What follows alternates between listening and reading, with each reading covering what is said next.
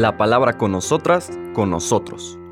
Una reflexión de la palabra cotidiana en diálogo con el acontecer de la comunidad universitaria.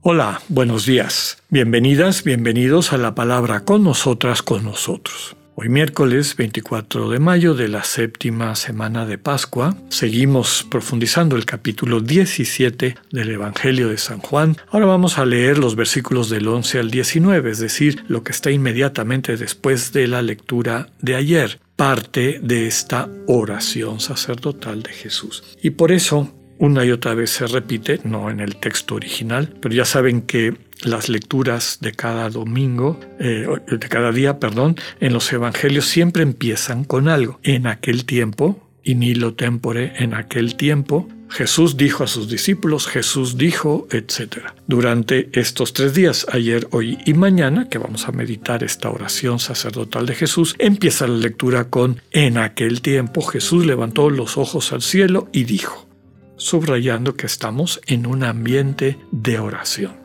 Continuación de la oración que habíamos escuchado el día de ayer. Dice el texto, en aquel tiempo Jesús levantó los ojos al cielo y dijo, Padre Santo, cuida en tu nombre a los que me has dado, para que sean uno como nosotros. Cuando estaba con ellos, yo cuidaba en tu nombre a los que me diste yo velaba por ellos y ninguno de ellos se perdió, excepto el que tenía que perderse para que se cumpliera la escritura. Pero ahora voy a ti, y mientras estoy aún en el mundo, digo estas cosas para que mi gozo llegue a su plenitud en ellos. Yo les he entregado tu palabra, y el mundo los odia, porque no son del mundo, como yo tampoco soy del mundo. No te pido que los saques del mundo, sino que los liberes del mal. Ellos no son del mundo, como tampoco yo soy del mundo. Santifícalos en la verdad. Tu palabra es la verdad. Así como tú me enviaste al mundo, así los envío yo también al mundo. Yo me santifico a mí mismo por ellos, para que también ellos sean santificados en la verdad.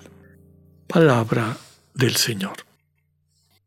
Ayer veíamos un, par de, elementos importantes, esto de, sacro, sacrificar, etcétera, eh, sacerdotal, y cómo subraya la posibilidad que tiene Dios de hacer que todo sea sac, sea sacro, sea verdadero, sea pleno ofrecemos a Dios, es decir, ponemos, confiamos, entregamos totalmente en las manos de Dios aquello que queremos que alcance la plenitud de su existencia. Eso es lo que está Jesús haciendo a través de esta oración sacerdotal.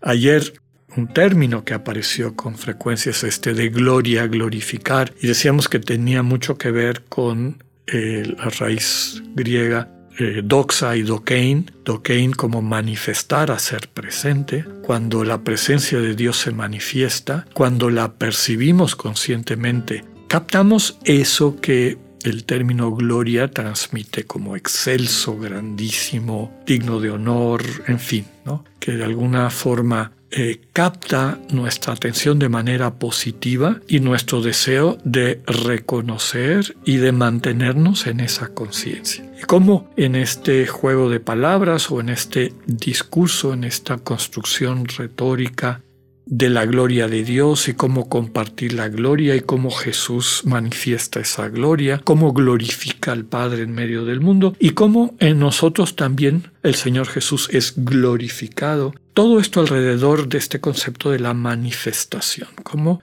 este Dios que es amor se hace presente en el mundo, es perceptible a través de quienes habitan en el espacio-tiempo, a través de acciones que están movidas por ese mismo amor. Veíamos que el culmen de todo eso es la entrega de Jesús en la cruz por la salvación de toda la humanidad. Ese misterio, que ya lo ha ido desarrollando Juan en capítulos anteriores, no es meramente un ratito que alguien pasa un sufrimiento con todo lo tremendo y radical que pudiera ser. Recordemos que detrás de eso hay un sufrimiento existencial y total. O sea, Jesús está asumiendo en su vocación ya prefigurada por el capítulo 53 de Isaías, este em, siervo sufriente de Yahvé, asume sobre sí las heridas de su pueblo, nuestras llagas, por sus llagas somos salvados, y esas llagas son las nuestras. Esto a nivel existencial, no meramente físico, pero cuando digo existencial no quiere decir no humano, porque nuestra existencia humana implica también mente y espíritu. El dolor asumido por amor a quien queremos aligerar de lo que le está oprimiendo e incapacitando para vivir plenamente, tiene consecuencias. Bueno, en ese acto supremo de amor del Dios encarnado, de la palabra eterna del Padre encarnado, está todo ese dolor, todo ese sufrimiento. No hay amor más grande que ese. Si nos dejamos amar, por ese amor empieza este camino de glorificación, es decir, de hacer presente en medio de nuestras vidas este dinamismo de Dios, descubrir al Dios vivo desde Cristo. Hoy aparece un nuevo término que es este mundo, el término de mundo. Mundo significa en el Evangelio de Juan y en particular en esta oración dos cosas. Por un lado, el lugar físico, digamos la realidad, este mundo, y también una actitud.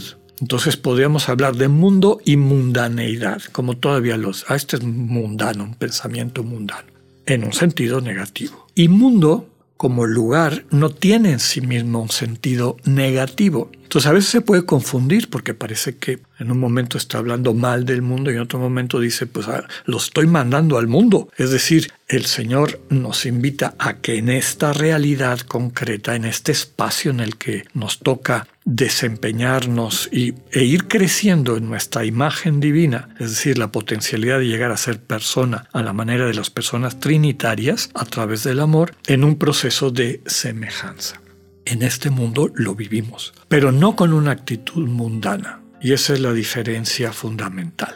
Queremos estar en el mundo, pero no de una manera mundana. Y ese es el juego de palabras que es importante aclarar. ¿no? Inicia también el centro de la oración, con aquella frase muy bonita del principio de lectura de hoy, para que sean uno como nosotros. Eso es lo que quiero, eso es lo que tú quieres, Padre, y lo sé que alcancen esta unidad que solamente existe en la comunión, en nuestra comunión, Padre. Cuando sean uno con nosotros, mi gozo llegará a plenitud en ellos. Esto lo podemos interpretar como que el gozo de Jesús se convierte en realidad consciente para quienes se dejan amar por Él y también en la manera como esa plenitud de aquellos a quienes ama y eso también lo vivimos nosotros humanamente, cuando un ser amado triunfa, un ser amado lo vemos pleno, eh, realmente habiendo alcanzado el sentido profundo de su vida desde el amor compartido, pues claro que el gozo crece en nosotras, en nosotros.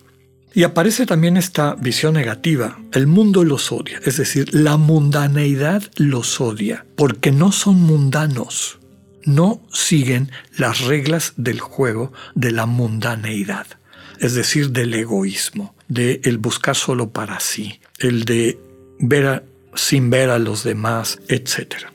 Dice, no te pido que lo saques del mundo, es decir, de esta realidad en las que están y a quienes están a la que están enviados, sino que los libres del mal, de la mundaneidad.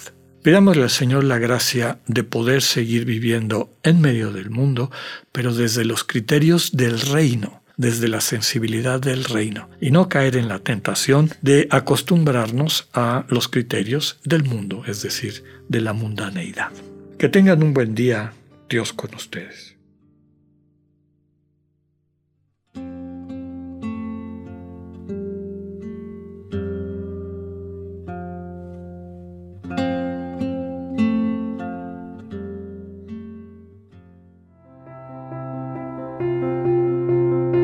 Acabamos de escuchar el mensaje del Padre Alexander Satirka.